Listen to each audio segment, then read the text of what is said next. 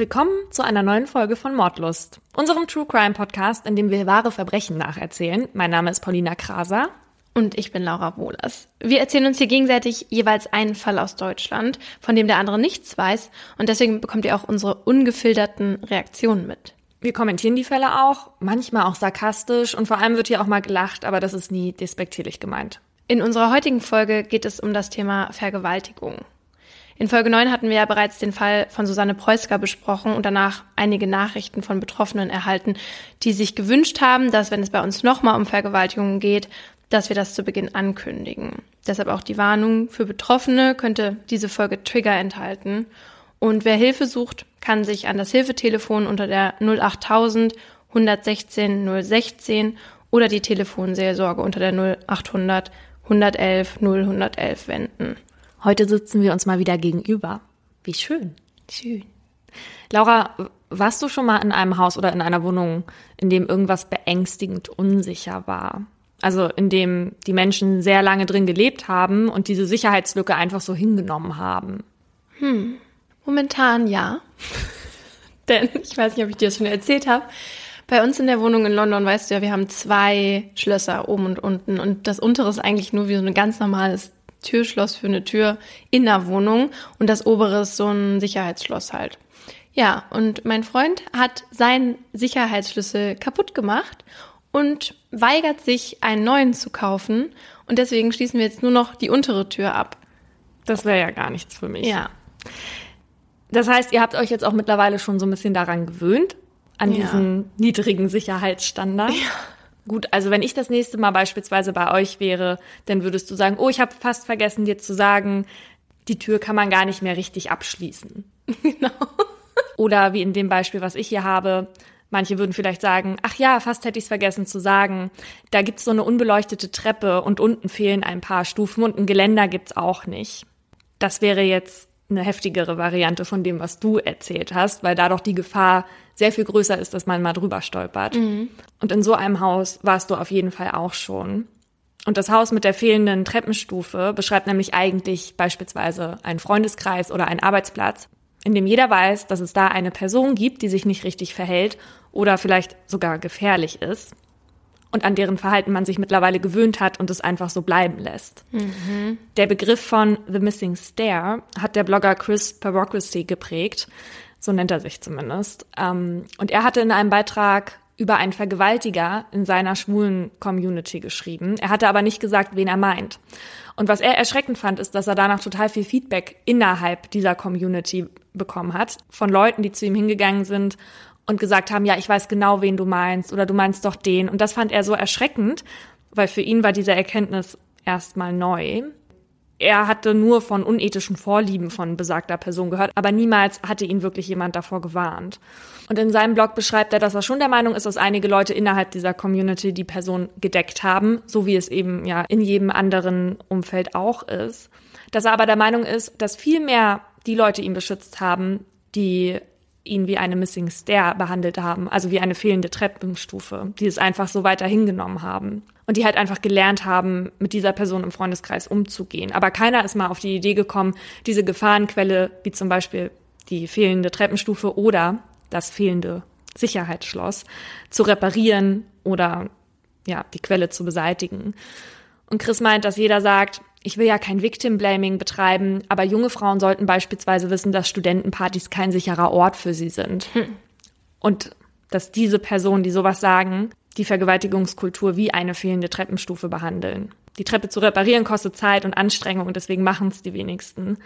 Aber man sollte zumindest denen nicht die Schuld zuweisen, die nicht hoch genug über die Treppenstufe gesprungen sind. Sein Blog-Eintrag, der ist von 2012 und mittlerweile gibt es sogar einen Wikipedia-Eintrag über diese Metapher. Äh, sein Blog geht über BDSM und Sexpartys, aber du kannst es halt wirklich auf alle Kreise anwenden, denn ich glaube, jeder kennt jemanden in irgendeinem Kreis oder auf der Arbeit oder in irgendeiner Community, wo man weiß, von dem Onkel oder von dieser Tante sollte ich mich fernhalten. Das muss man auch gar nicht unbedingt auf die sexuelle Ebene beziehen. Menschen sind ja in den verschiedensten Formen gefährlich. Wo mir das auch äh, aufgefallen ist, ist, als ich mal einen Fall recherchiert habe ähm, zum Thema Todesengel. Da war auch vorher schon ganz oft äh, angesprochen worden oder Witze darüber gemacht worden. Oh ja, das ist der Todesengel. Bei ihm sind schon ganz viele Leute gestorben, während er Schicht hatte. Und es war überall bekannt auf der ganzen Station, aber da hat auch keiner was gemeldet oder so. Wenn man auch immer hofft, dass es denn doch nicht wahr ist, solange man dafür keine Beweise hat. Genau. Oder ja, im, im Arbeitsumfeld habe ich das ja auch schon mal erlebt, dass man dann auf einmal, wenn einer sich traut, was zu sagen, auf einmal so viele kommen und sagen, ja, das hat der bei mir gemacht und das hat der gesagt und, und so weiter. Und da denkt man sich so, wie, wie kann das sein, dass das keiner stoppt, ja. Lustiger finde ich auch noch, wenn sich Betroffene untereinander immer austauschen, aber es nie irgendwie öffentlich wird. Hm. Das ist die Geschichte zur Missing Stair. Dann fange ich an mit meinem Fall, okay? Mein Fall diese Folge erzählt die Geschichte einer Vergewaltigung und steht stellvertretend für das Grauen einer solchen Tat und die furchtbaren Auswirkungen, die sie nach sich ziehen kann. Zum Schutz des Opfers wurden einige Angaben geändert. Wir schreiben das Jahr 2013. Anna ist 21 Jahre alt und studiert Germanistik im dritten Semester. Sie ist eine lebensfrohe junge Frau. Sie ist klug, neugierig, selbstbewusst und aufgeschlossen. Anna ist außerdem sehr hübsch. Sie hat langes blondes Haar, blaue Augen und eine super Figur. Sie sieht so gut aus, dass sie immer mal wieder als Model angefragt wird und auch einige Jobs annimmt. Anna lebt mit ihrem Freund Felix zusammen in einer kleinen Zwei-Zimmer-Wohnung in der Nähe der Uni. Mit Felix ist sie seit zwei Jahren zusammen. Vor acht Monaten sind sie in ihre erste gemeinsame Wohnung gezogen. Anna hat eine Mädelsklicke, mit denen sie sich gerne zum Kaffee trinken trifft oder abends tanzen geht. In ihren Semesterferien reist Anna gerne. Ihr letzter Urlaub zusammen mit Felix ging in die Karibik. Auf ihrem Facebook-Profil postete sie danach wunderschöne Fotos. Anna ist sehr selbstständig. Sie selber sagt von sich, dass sie eine moderne Feministin ist.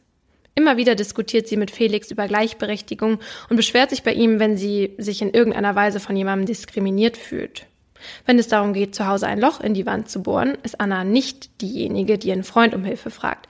Sie macht alles selbst, auch wenn sie mit der Bohrmaschine einen großen Kratzer in der Wand hinterlässt. Im Großen und Ganzen ist Anna eine ganz normale junge Studentin, die ihr Leben genießt. Am Morgen des 5. März wacht Anna vom Regen auf, der gegen ihre Fensterscheiben prasselt. Bei so einem Wetter will man lieber liegen bleiben, denkt sie sich, kuschelt sich enger an Felix und schläft nochmal ein. Dass dies das letzte Mal sein wird, dass Anna und Felix gemeinsam im Bett liegen werden, weiß Anna zu dem Zeitpunkt nicht. Als sie dann erneut aufwacht, schaut sie auf den Wecker und springt auf. Heute ist eine wichtige Pflichtvorlesung, die sie auf keinen Fall verpassen darf. Letzte Woche schon hatte sie eine Vorlesung versäumt. Also macht Anna sich schnell fertig und rast zur Uni. Am Nachmittag trifft sie dann ihre Freundin Patricia zum Kaffee. Die beiden kennen sich schon ewig. Patricia erzählt Anna von ihrer neuen Eroberung und Anna schwärmt von Felix. Wie neue Eroberung? Patricia hat einen neuen Freund. Ach, das nennt man heute Eroberung. Nachdem sich Anna von ihrer Freundin verabschiedet, geht sie noch kurz in ein Kaufhaus. Anna liebt es nämlich, sich neue Klamotten zu kaufen. Mit zwei vollen Tüten kommt sie nach fast einer Stunde wieder aus dem Laden. Draußen ist es schon dunkel und Anna macht sich zu Fuß auf den Weg nach Hause. Als sie noch ungefähr zehn Minuten zu gehen hat, überkommt sie ein mulmiges Gefühl. Es fühlt sich so an, als würde sie verfolgt werden. Doch eigentlich braucht man hier keine Angst zu haben, sagt sie sich. Die Straße, auf der sie läuft, ist zwar direkt neben einem Park, aber sie ist gut beleuchtet und von größeren Mehrfamilienhäusern gesäumt. Doch dann wird sie plötzlich von hinten gepackt. Zwei starke Hände greifen nach ihr, jemand zerrt sie nach hinten. Anna wird in ein Gebüsch geschleift. Sie schreit, aber der Angreifer hält ihr den Mund zu. Anna schmeckt die Haut des Mannes und ihr wird schlecht. Er ist so stark, dass Anna es nicht schafft, sich ihm zu entziehen. Anna kriegt Panik und eine Angst, die sie noch nie zuvor in ihrem Leben gespürt hat. Plötzlich hält der Mann ein Messer vor ihr Gesicht und sagt, Halt's Maul oder ich stech dich ab. Daraufhin ist Anna wie gelähmt. Der Angreifer schneidet mit dem Messer ihre Bluse auf, reißt ihr die Hose runter und presst sich in sie hinein. Anna hat furchtbare Schmerzen. Der Täter dringt von vorne und von hinten in sie ein. Anna erleidet dabei innere Verletzungen.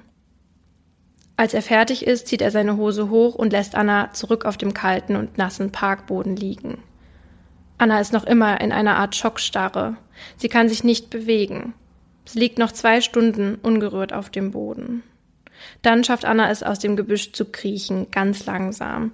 Ihren Körper spürt sie nicht mehr. Es ist, als wäre alles taub. Ihr laufen Tränen über die Wangen. Anna ist nur mit ihrer zerrissenen Bluse bekleidet, an ihren Beinen klebt Blut und überall am Körper Schmutz. Als ein älteres Ehepaar an dem Park vorbeigeht, entdeckt es Anna auf dem Boden kauernd und ruft die Polizei. Der Rettungswagen kommt nach zehn Minuten, als die Polizei bereits vor Ort ist. Anna wird in eine Decke gehüllt. Sie hört die Leute um sie herum zwar reden, versteht aber nichts und kann auch nicht antworten. Sie befindet sich immer noch in der Starre. Dann wird Anna ins Krankenhaus gebracht und untersucht.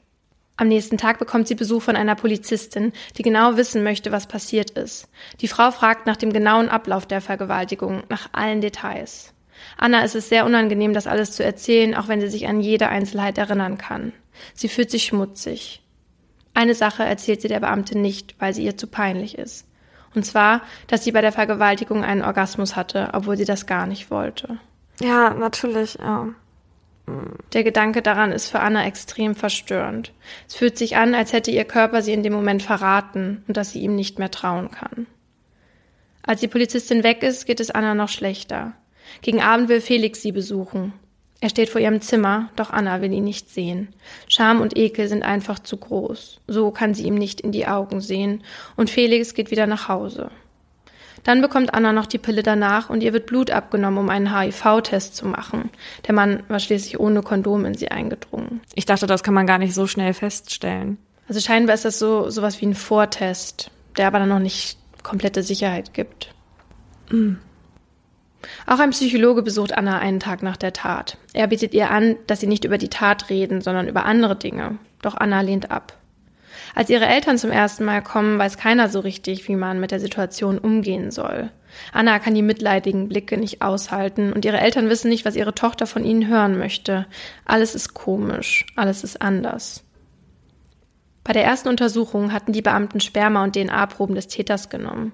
Und der DNA-Abgleich im Polizeisystem bringt schon wenige Tage nach der Tat tatsächlich einen Treffer. Der Mann mit dem Namen Murat L. ist bereits bekannt. In seiner Akte stehen Einbrüche, Diebstähle und Körperverletzungen. Der 40-Jährige saß schon einige Jahre seines Lebens im Gefängnis. Sexualstraftaten hatte er bisher keine begangen, zumindest keine, die angezeigt wurden. Die Polizei versucht Murat L. bei seiner Meldeadresse abzupassen, doch niemand öffnet. Auch seine Familie weiß angeblich nicht, wo er sich aufhält. Anna hatte bei ihrer Vernehmung angegeben, dass der Mann ihre Tasche mitsamt ihrem Handy mitgenommen hatte. Die Beamten versuchen es also über diesen Weg. Und tatsächlich ist das Handy noch in Benutzung. Aber ist wirklich Murat L. der, der es verwendet? Ist er wirklich so dumm? Die Polizisten orten das Handy in der Nähe des Hauptbahnhofes und tatsächlich finden sie dort auch Murat L. und nehmen ihn fest. Well done, Murat. Zum Glück. Ja. Murat L. leugnet die Tat zunächst. Als die Beamten ihn damit seiner DNA-Spur konfrontieren, gibt er die Tat auf Raten seines Anwalts zu. Murat L. erklärt aber, dass er unter Drogeneinfluss stand. Er und sein Anwalt erhoffen sich so eine Schuldminderung. Trotz des Geständnisses dauert es ein ganzes Jahr bis zur Gerichtsverhandlung. Für Anna ein unerträglicher Zustand. Hoffentlich saß er in der Zeit wenigstens in Untersuchungshaft. Ja, saß er. Anna leidet unter einer posttraumatischen Belastungsstörung, die sich durch den aufgeschobenen Prozess noch verstärkt. Wenn sie morgens aufwacht, ist es, als würde sie erdrückt werden. Anna fühlt sich außerdem schmutzig, sodass sie sich jeden Tag mehrmals unter die Dusche stellt, manchmal stundenlang. Außerdem will sie einfach nur Ruhe. Sie will niemanden sehen und mit niemandem sprechen und deswegen zieht Felix erstmal zu einem Freund. Anna geht auch nicht raus igelt sich zu Hause richtig ein und immer wieder kommen die Bilder in ihrem Kopf hoch, so sehr sie sich auch dagegen wehrt. In den ersten Tagen liegt Anna oft stundenlang mit einer Decke auf dem Boden oder auf der Couch. Und aus Tagen werden Wochen. Anna verliert die Kontrolle über ihr Leben. Wenn sie aus dem Fenster nach draußen schaut, denkt sie immer wieder ihren Peiniger unter den Passanten zu erkennen. Oder wenn sie ihre Nachbarn durch die dünnen Wände hört, denkt sie seine Stimme auszumachen. Dann bekommt Anna Panik. Dunkelheit kann sie gar nicht mehr aushalten. Bei ihr leuchtet jetzt ständig Licht, auch nachts. Was besonders belastend ist, sind die quälenden Vorwürfe. Hätte ich mich mehr wehren sollen, lauter schreien, hätte ich vielleicht fliehen können, war es nicht auch meine Schuld? fragt sie sich. Dann stellt sich eine neue Phase ein, in der Anna ihren Körper nicht mehr wiedererkennt. Wenn sie in den Spiegel sieht, erkennt sie ihre Nase nicht und wenn sie an sich herunterschaut, wirkt alles fremd. Immer wieder fällt sie in eine Schockstarre, aus der sie sich einige Minuten nicht befreien kann. Ihr Körper scheint nicht mehr ihr zu gehören. Drei Monate nach der Tat erlaubt Anna Felix erstmals, sich mit ihr zu treffen. Mit ihm hatte sie während der Zeit immer mal wieder Kontakt per SMS oder ihrem neuen Facebook-Profil. Ihr altes Profil hat Anna gelöscht. In ihrem neuen hat sie einen anderen Namen und keine schönen Urlaubsbilder mehr. Anna hat Angst, Felix wiederzusehen. Sie will nicht, dass er nur Mitleid für sie übrig hat. Die beiden treffen sich in einem Café, auf neutralem Boden sozusagen. Alles ist anders. Das Gespräch läuft schleppend, keiner weiß, was er sagen oder wie er sich verhalten soll. Das Treffen ist unpersönlich. Von den zwei verliebten jungen Menschen ist nichts mehr zu spüren. Anna ist noch verliebt, das weiß sie, aber ihre Gefühle für Felix sind irgendwo ganz tief in ihrem Inneren und sie kann sie nicht freilassen, nicht nach oben an die Oberfläche holen.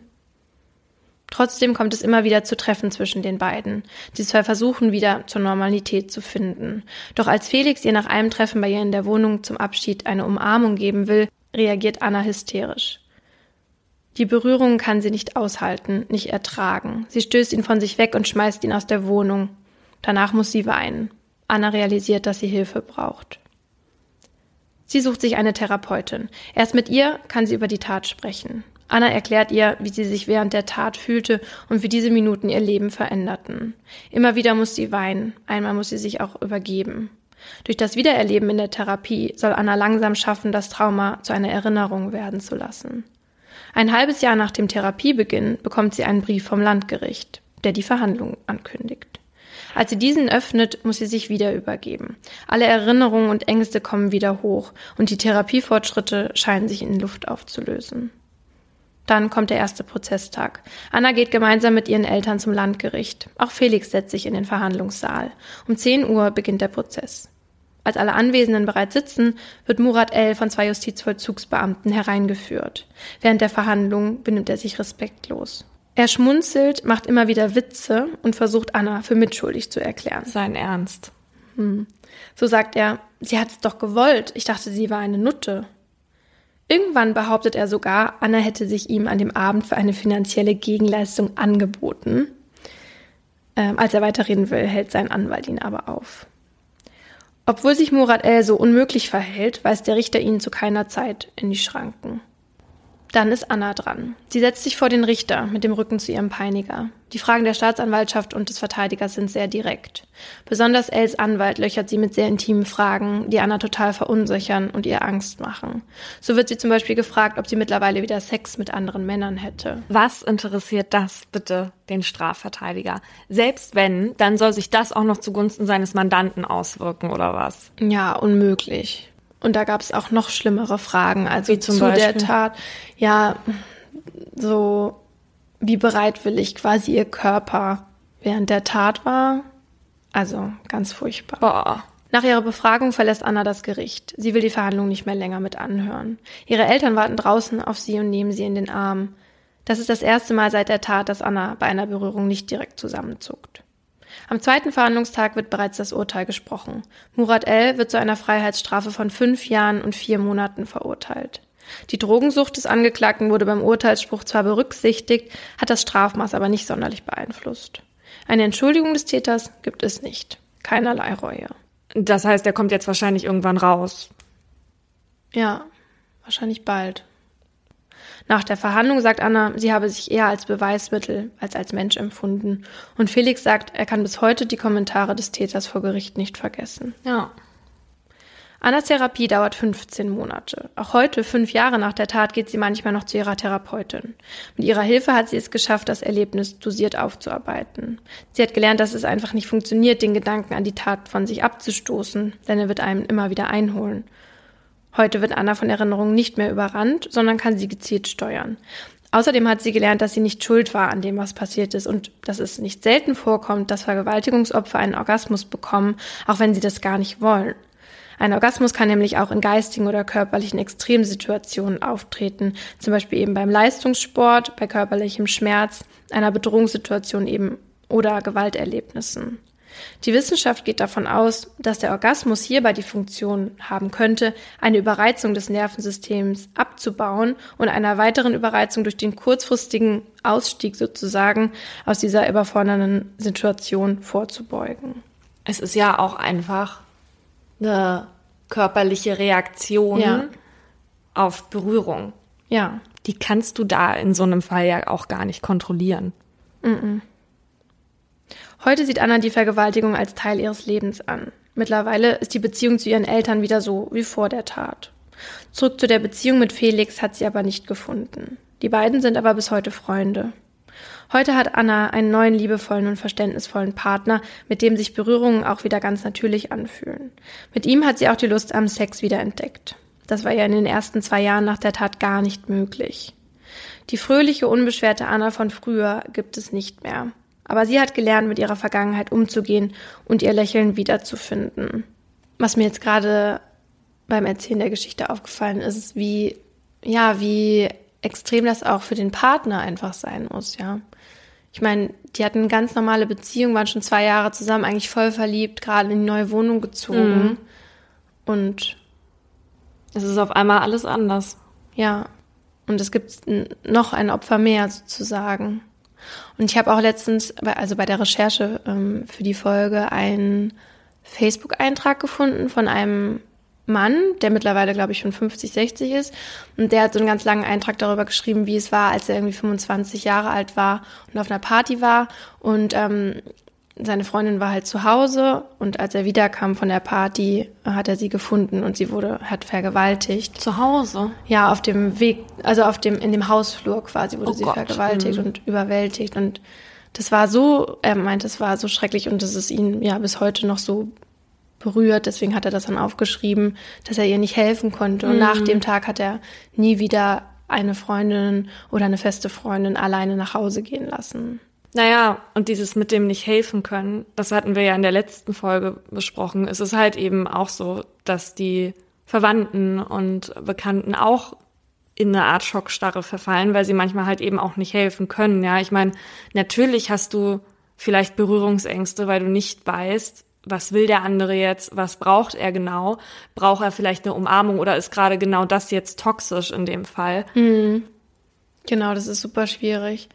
Und dass er das Gefühl hatte, er konnte seine Freundin nicht beschützen. Das glaube ich, haben auch viele Männer, dessen, deren Frauen oder Partnerinnen halt vergewaltigt wurden. Das Einzige, was Anna bereut, ist, dass sie sich nicht früher psychologische Hilfe geholt hatte, weil es waren so drei Monate, wo sie keine Hilfe hatte und wo sie sich so eingeigelt hat. Und sie meinte, das ist einfach verlorene Zeit gewesen. Und ich denke eben, das ist das Wichtigste, eben, dass man sofort tätig wird. Und Anna hat zusammen mit Sophia Richter das Buch Vergewaltigt ins Leben zurückgeschrieben. Das ist auch meine Primärquelle. Und da hatte sie Sophia erzählt, dass sie sich lange vor einer Therapie gescheut hat, weil sie eben dachte, nur Verrückte gehen zum Psychologen, so ein bisschen. Und ich finde halt es ganz wichtig, das herauszustellen, dass das eben nicht so ist und dass jeder sich Hilfe holen sollte, der denkt, dass er Hilfe braucht. Und das muss nicht nach, oder das muss nicht erst nach einer Vergewaltigung gewesen sein, sondern bei jeder, bei jeder kleinen schrecklichen Erfahrung, die man halt im Leben macht. Und manche Leute kommen halt anders damit klar oder weniger gut oder besser. Und ähm, bei unserem Lieblingspodcast, My Favorite Murder, da machen die Hosts ja fast Werbung für Psychotherapie. Also ja, weil die auch zusammen eine Psychotherapie machen. Ich möchte auch mit dir eine Paartherapie machen. Ja, also die, die machen davon so fast ein bisschen für Werbung. Ich finde das auch manchmal übertrieben, aber in Amerika hat man ja auch das Gefühl, da hat jeder Zweite irgendwie einen Therapeuten. Aber ich meine, besser, eine Therapie gehört halt ganz normal zu einer Gesellschaft, als ja, dass sie irgendwie mit Scham verbunden ist und dass man das hier in Deutschland manchmal noch das Gefühl hat, dass es so ist. Finde ich schade. Es gibt halt auch negative Erfahrungen mit Therapeutinnen oder Therapeuten. Da ist es halt auch so, es gibt aber auch gute. Also, weil ich glaube, dass wir ziemlich viele Nachrichten darüber bekommen könnten, dass man eine Therapie gemacht hat und die sich, die sich da nicht aufgefangen gefühlt haben. Das gibt es auch, aber man kann auch weitersuchen. Nicht jeder, nicht jeder Therapeut ist gleich der richtige für einen. Das ist auf jeden Fall wert, da weiter zu suchen. Murat El befindet sich heute in einer sozialtherapeutischen Abteilung. Das ist so eine Abteilung, in der auch Susanne Preusker, die Gefängnispsychologin aus meinem Fall aus Folge 9, gearbeitet hat. Und damit kommen wir zu meinem Aha. Eine sozialtherapeutische Abteilung ist immer ein Teil eines Gefängnisses. Also die Abteilung kann in einem gesonderten Gebäude untergebracht sein oder auch einfach nur der Flügel einer Haftanstalt. Und solche Abteilungen gibt es erst seit den 70er Jahren. Denn erst da hatte man erkannt, dass es eben Gruppen von Straftätern gibt, die ohne Hilfe von Sozialtherapeuten nicht alleine aus der Kriminalität finden können. In Deutschland gibt es heute mehr als 60 sozialtherapeutische Einrichtungen mit insgesamt mehr als 2200 Haftplätzen. Mehr als die Hälfte der Straftäter sind Sexualstraftäter. Wer nämlich wegen einer Sexualstraftat zu mehr als zwei Jahren verurteilt wird, kommt in der Regel in solch eine Abteilung. Also er hat den rechtlichen Anspruch auf die Unterbringung. Wenn der Gefangene das aber nicht will, dann wird er natürlich nicht gezwungen. Das hat ja auch nicht so viel Sinn. Es werden aber immer Motivationsgespräche geführt, also immer wieder. Dazu sind die, ähm, die Psychologen angehalten, damit man den Gefangenen sozusagen ja, motivieren kann, dass er doch irgendwann Lust auf die Therapie hat. Murat L. hat durch seine Unterbringung in solch einer Abteilung einige Vorteile im Gegensatz zu den Gefangenen im Regelvollzug. Denn da dort ein therapeutisches Klima herrschen soll, sind die Abteilungen in der Regel in Wohngruppen aufgeteilt. In der JVA Amberg ist die Abteilung beispielsweise auf zwei Stockwerken mit jeweils 16 Therapieplätzen, also insgesamt 32. Und jeder Gefangene hat dort einen eigenen Haftraum. Und dann gibt es zusätzlich noch Gemeinschaftsräume wie so Freizeiträume, wo man spielen kann zum Beispiel oder Fernsehen gucken kann. Oder halt die Küche und eben die Therapieräume und Büros der Fachdienste. Die Gefangenen werden nachts da schon eingeschlossen, aber in der Regel müssen sie keine Sträflingskleidung tragen und können auch unter Umständen dann Ausgang bekommen. Das Ziel dieser Abteilung ist nämlich die Gefährlichkeit der Straftäter zu verringern, damit, wenn sie entlassen werden, keine Gefahr mehr für die Allgemeinheit besteht. Aber wie schafft man das? Darüber habe ich mit Frau Dr. Claudia Groß gesprochen. Sie ist die Leiterin der sozialtherapeutischen Abteilung der JVA Amberg. Sie habe ich gefragt, was erwartet denn ein Sexualstraftäter wie Murat L., wenn er in eine sozialtherapeutische Abteilung kommt? Wenn der Täter zu uns in die Sozialtherapie aufgenommen wird, versuchen wir uns zunächst ein umfangreiches Bild über den Täter, seine Tat, seine Persönlichkeitsproblematik, ähm, seine sexuellen Fantasien zu machen. Wir machen, beschäftigen uns auch mit den Ermittlungsakten, um eben auch Fremdaussagen über den Täter, die Tat, ähm, Zeugen, die da vielleicht beteiligt waren, Angehörige, die ihn kennen, zu erhalten, um so ein umfassendes Bild zu haben. Und wie sieht dann eine erfolgreiche Therapie in Ihren Augen aus? In der Regel leiten sich dann neben den Einzelgesprächen, in den regelmäßigen auch Gruppenmaßnahmen ein. Die zielen zum einen davon ab, soziale Kompetenzen zu fördern. Es geht um Steigerung der Fähigkeiten zur Selbstkontrolle, zur Impulskontrolle. Es kommt dann der Einstieg in deliktorientierte Gruppenarbeit, wo eine intensive Auseinandersetzung mit dem Delikt und den motivationalen Faktoren, die eben zu diesem Delikt beigetragen haben, zu identifizieren um dann daraus ableitend auch Risikofaktoren zu identifizieren und ein Rückfallmanagement zu etablieren. Außerdem hat mir Frau Dr. Groß erzählt, dass es in der sozialtherapeutischen Abteilung nicht nur um traditionelle Therapie geht, sondern dass man ganzheitlich versucht, den Patienten auf ein Leben nach der Haft vorzubereiten. Und so arbeiten die Gefangenen tagsüber oder machen eine Ausbildung oder gehen eben zur Schule. Außerdem gibt es Freizeitgestaltung, bei denen sie dann den sozialen Umgang üben sollen. Miteinander. Genau.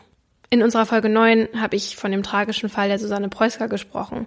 Ihr Patient war vier Jahre bei ihr in der Therapie gewesen und Frau Preusker war sich sicher, dass er ihr nichts tun wird.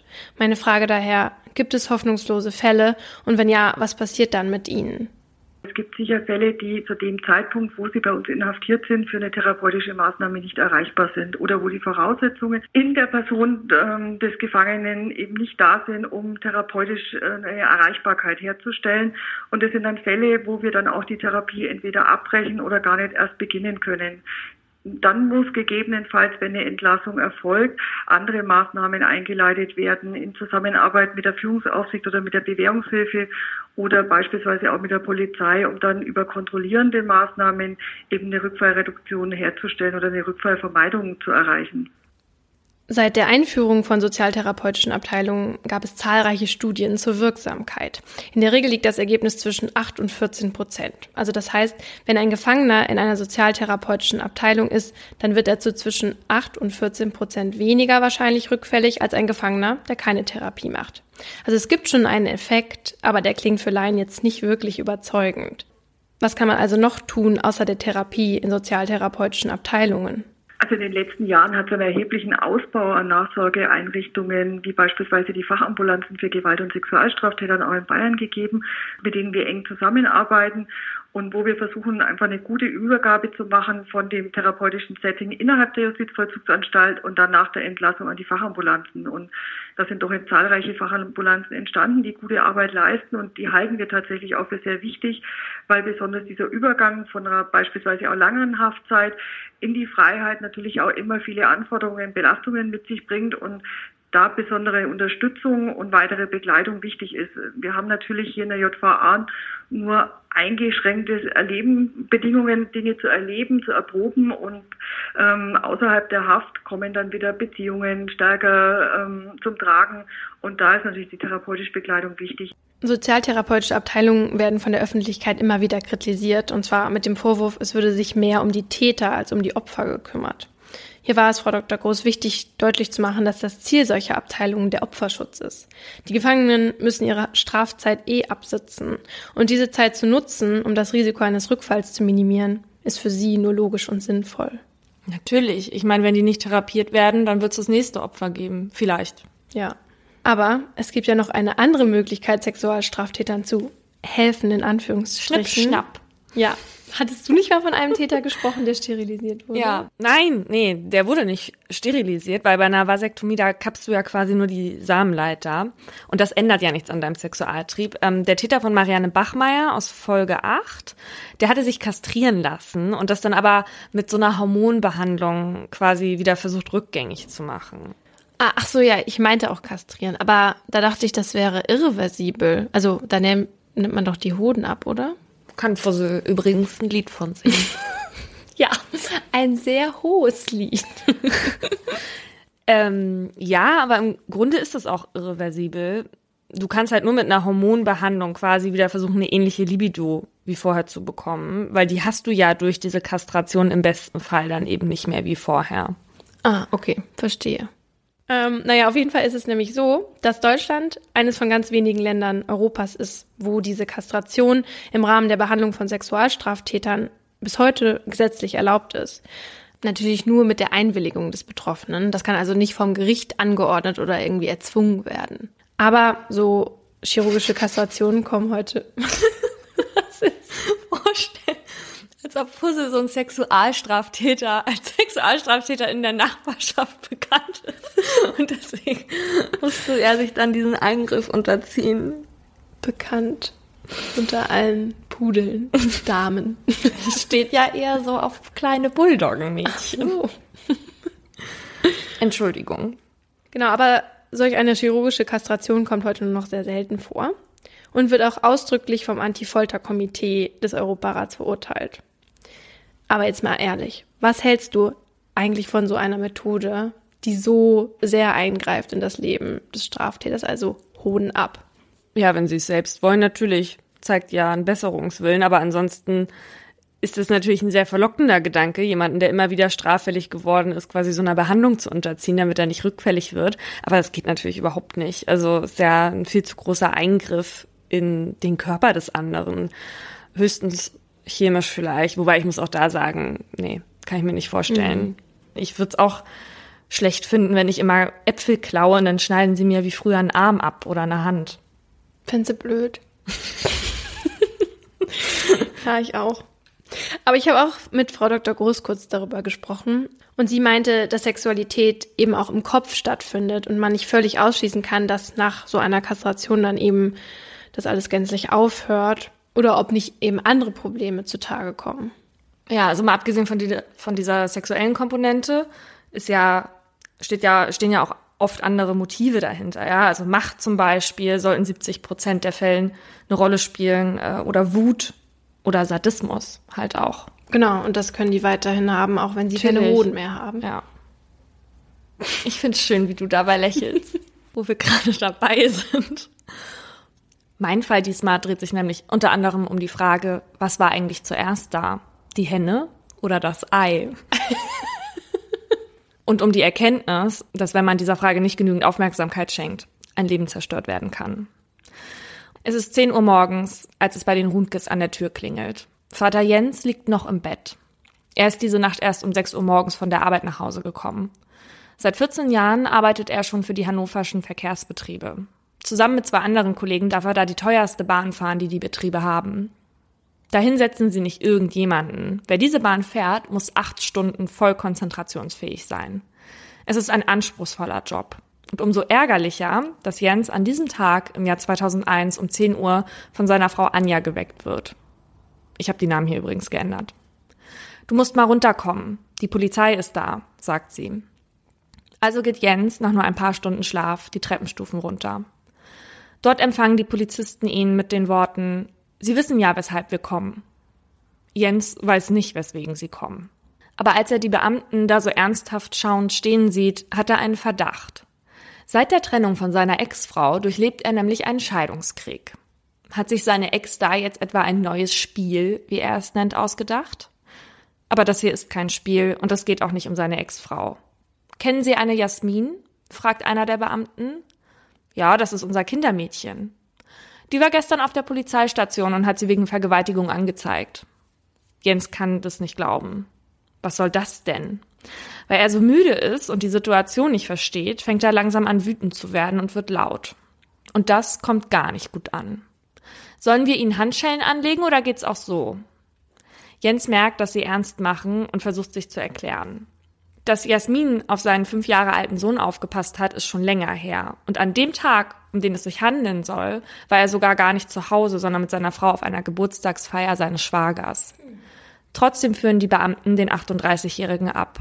Jens soll in Untersuchungshaft. Er versucht noch seiner Frau gut zuzureden, ein DNA-Test würde das schon alles richten. Sie solle sich keine Sorgen machen. Jens wurde aus dem Schlaf gerissen und direkt in einen Albtraum abgeführt. Nicht nur für ihn, für seine ganze Familie. Und aus diesem wacht sie ziemlich lange nicht wieder auf. Das Kindermädchen Jasmin ist 15 Jahre alt. Ihre Großeltern waren mit den Eltern von Jens befreundet. Mit Jasmins Mutter ist er gemeinsam aufgewachsen. Jens kennt Jasmin also schon seit ihrer Geburt. Sie wohnt nur zehn Kilometer von ihnen entfernt und hat halt eben manchmal auf den Sohn von Jens und Anja aufgepasst. Warum sie sowas behaupten soll, kann er sich nicht erklären. Es hatte nie Streit zwischen ihm und Jasmin gegeben. Ihm fällt nichts ein, was jemals in diese Richtung hätte deuten können. Nicht mal, wenn er genau drüber nachdenkt. Nur eine Situation, die kam ihm einmal komisch vor. Der hatte aber nicht wirklich Beachtung geschenkt. Als sie das dritte Mal oder so beim Babysitten war, hatte sie bei Jens und Anja übernachtet. Bevor er und Anja weggegangen sind, hatte er ihr alles erklärt. Hier sind die Sachen für den Jungen, da schläfst du, also nichts Weltbewegendes. Am nächsten Tag hatte er ihr dann noch was auf seinem Rechner gezeigt. Und da stand sie hinter ihm und sagte, so einen Vater wie dich hätte ich auch gern. Mehr war nicht. Und jetzt wirft sie ihm plötzlich Dinge vor, die sich Jens nie hätte ausmalen können. Er soll Jennifer in einem Zeitraum von Januar bis Mai 2001 siebenmal vergewaltigt und dabei entjungfert haben. In einer Woche soll er sich gleich dreimal an dem Mädchen vergangen haben. Außerdem sagte er der Polizei, dass Jens sie mit einer PET-Flasche penetriert, Zigarettenstummel auf ihr ausgedrückt und sie mit einem Messer im Intimbereich verletzt haben oh soll. Und nicht nur Jens soll sie misshandelt und missbraucht haben, sie beschuldigt außerdem auch noch ihren eigenen Vater. Als Jens in Untersuchungshaft kommt, merkt er, dass Vollzugsbeamte und andere Inhaftierte schon von seinem Fall gehört haben. Da Jasmin noch minderjährig ist, gilt Jens dort also als Kinderschänder. Und die stehen ja, wie wir wissen, auf unterster Stufe im Gefängnis. Mhm. Zu Beginn seiner U-Haft, das erzählt er später in einem Interview, hörte er nebenbei, wie einer der Beamten sagt, da, das ist er. Und dann kommt jemand auf ihn zu und knallt ihm eine. Und er weiß gar nicht, wie ihm geschieht.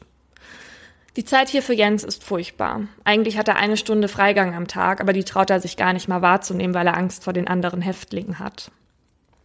Als die Ergebnisse der DNA-Analysen da sind, sagt die Beamtin, so schildert Jens es, zu ihm, Tja, Herr Runke, jetzt haben wir aber ein Problem. Bei dem Mädchen gibt es keine DNA-Spur.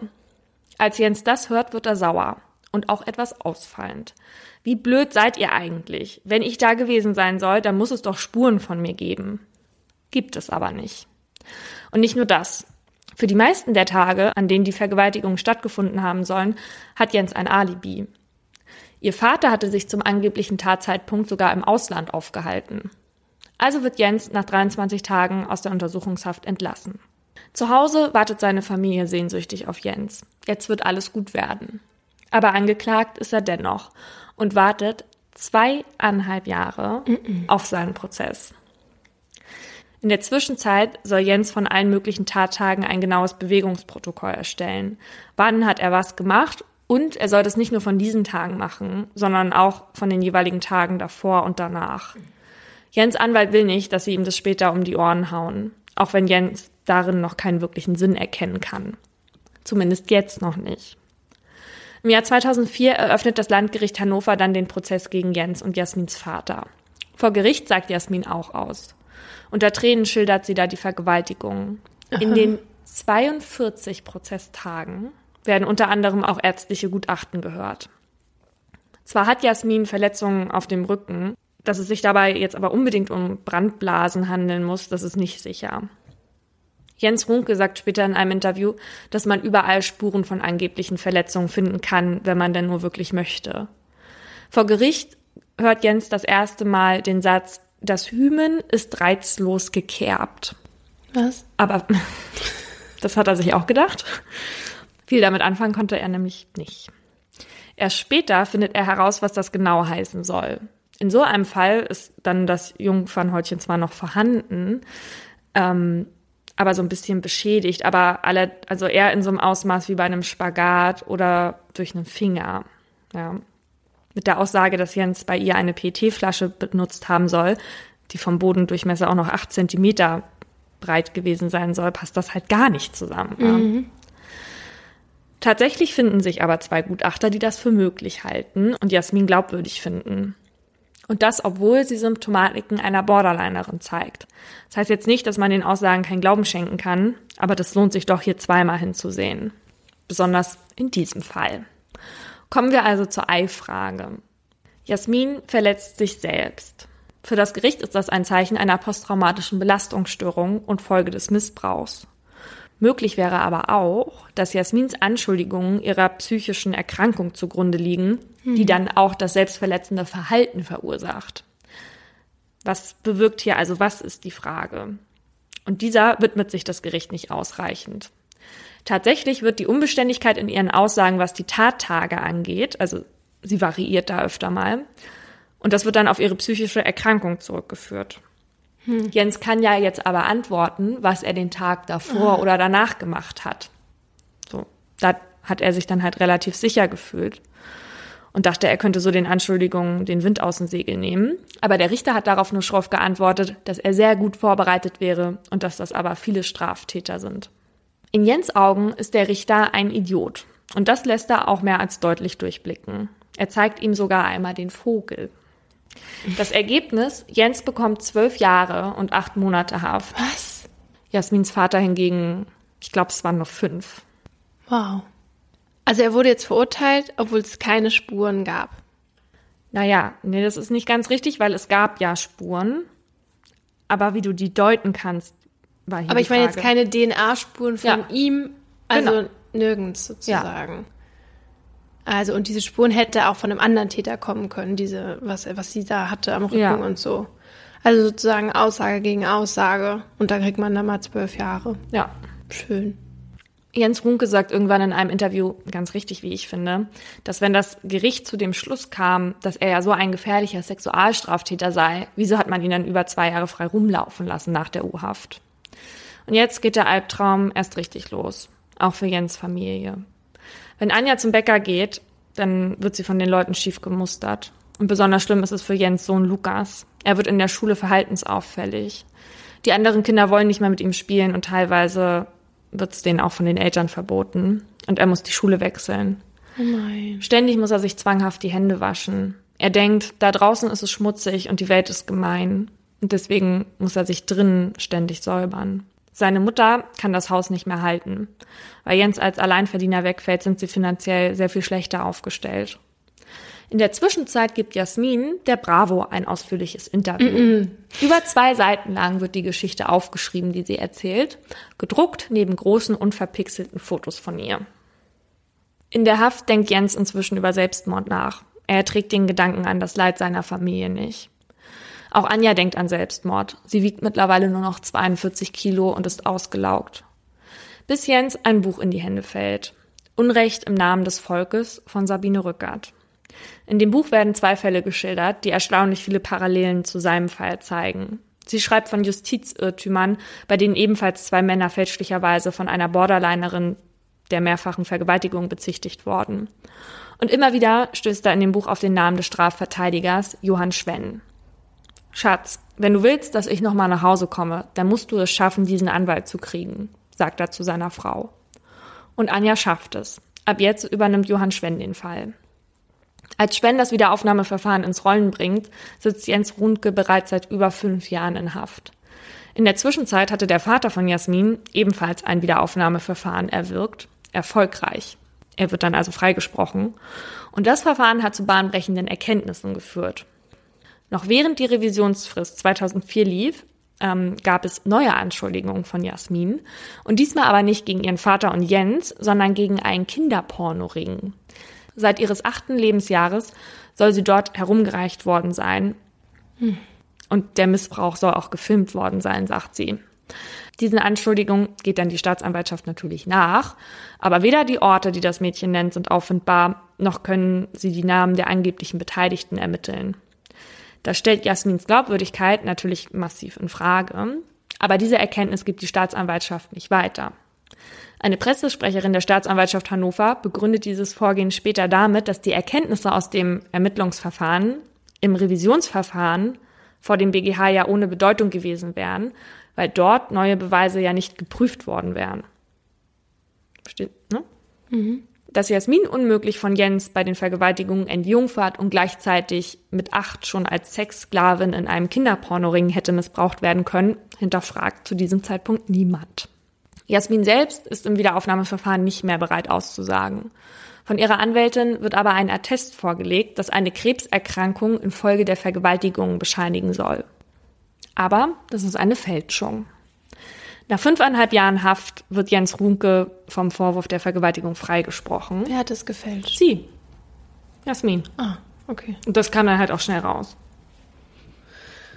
Also sie hat gefälscht, dass sie Krebs hat quasi. Also das Attest ist gefälscht. Ob sie jetzt Krebs hatte oder nicht, weiß ich nicht. Okay. Aber das, was da vor Gericht, wahrscheinlich hatte sie keinen Krebs. Ja. Nach fünfeinhalb Jahren Haft wird Jens Runke vom Vorwurf der Vergewaltigung freigesprochen. Das Gericht entlässt ihn mit den Worten, dieser Fall hätte in Hannover nicht einmal angeklagt werden dürfen. In einem Interview mit Planet Wissen nimmt Sibylle M., den Namen habe ich auch geändert, von der Staatsanwaltschaft Hannover Stellung zu der Ermittlungsarbeit.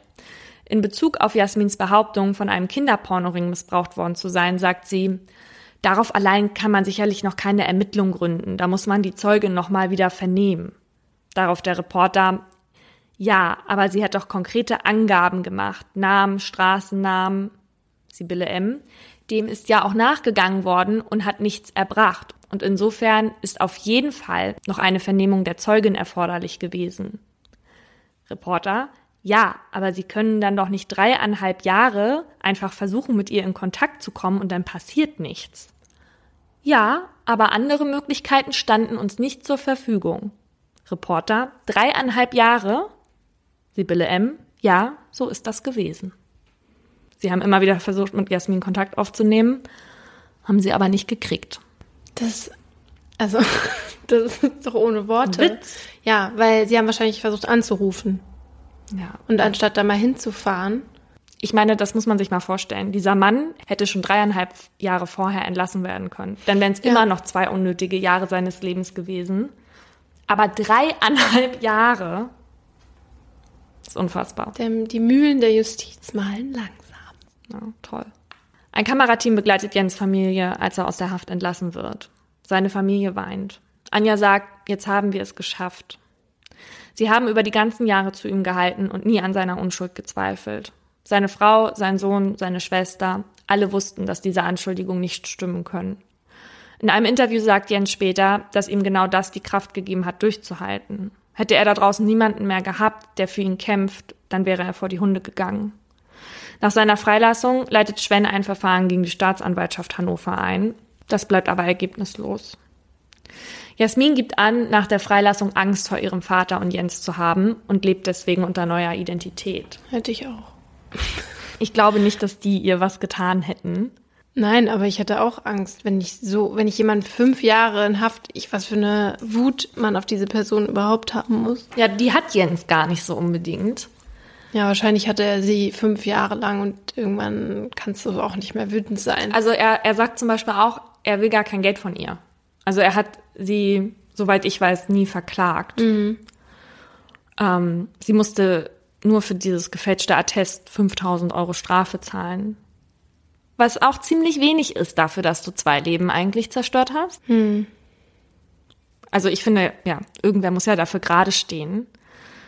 Dafür, Ja, aber wird sie dann nicht wegen Verleumdung angeklagt oder? Sie haben es nicht gemacht. Also, soweit ich weiß, haben die das nicht gemacht.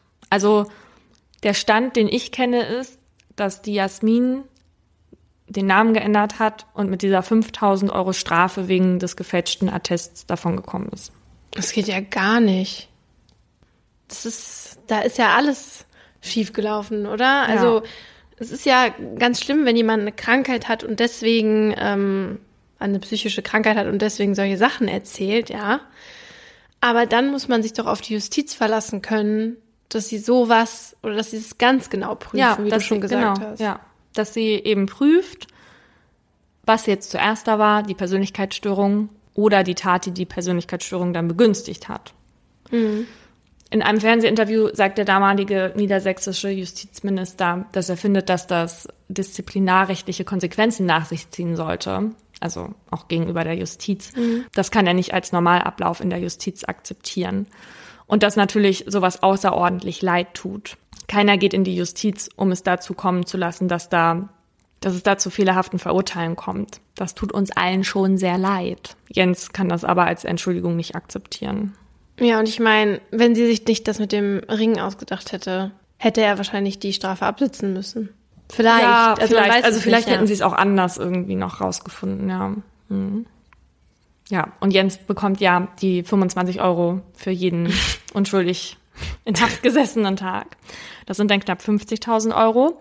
Abgezogen wird ihm dafür aber natürlich noch das Geld, was er in seiner Haftzeit verdient hat und die Verpflegung, weil die müssen, die muss ein unschuldig äh, in Haft sitzender nämlich selber zahlen. Essen war ja auch lecker. Kann man ja immer mehr was zu viel zahlen. Ich glaube, er bekommt dann noch 18.000 Euro am Ende. In der Talkshow von Markus Lanz sagt er dann noch, dass sie den Antrag gestellt hatten, dass er natürlich auch dann seinen Verdienstausfall zumindest bekommt, ja. Und dass das auch genehmigt wurde, da hatten sie aber noch nicht alles gezahlt. Aber Jens ist äh, seitdem Frührentner und leidet zeitweise unter Panikstörungen und kann sich nicht mehrere Stunden am Stück konzentrieren wie früher.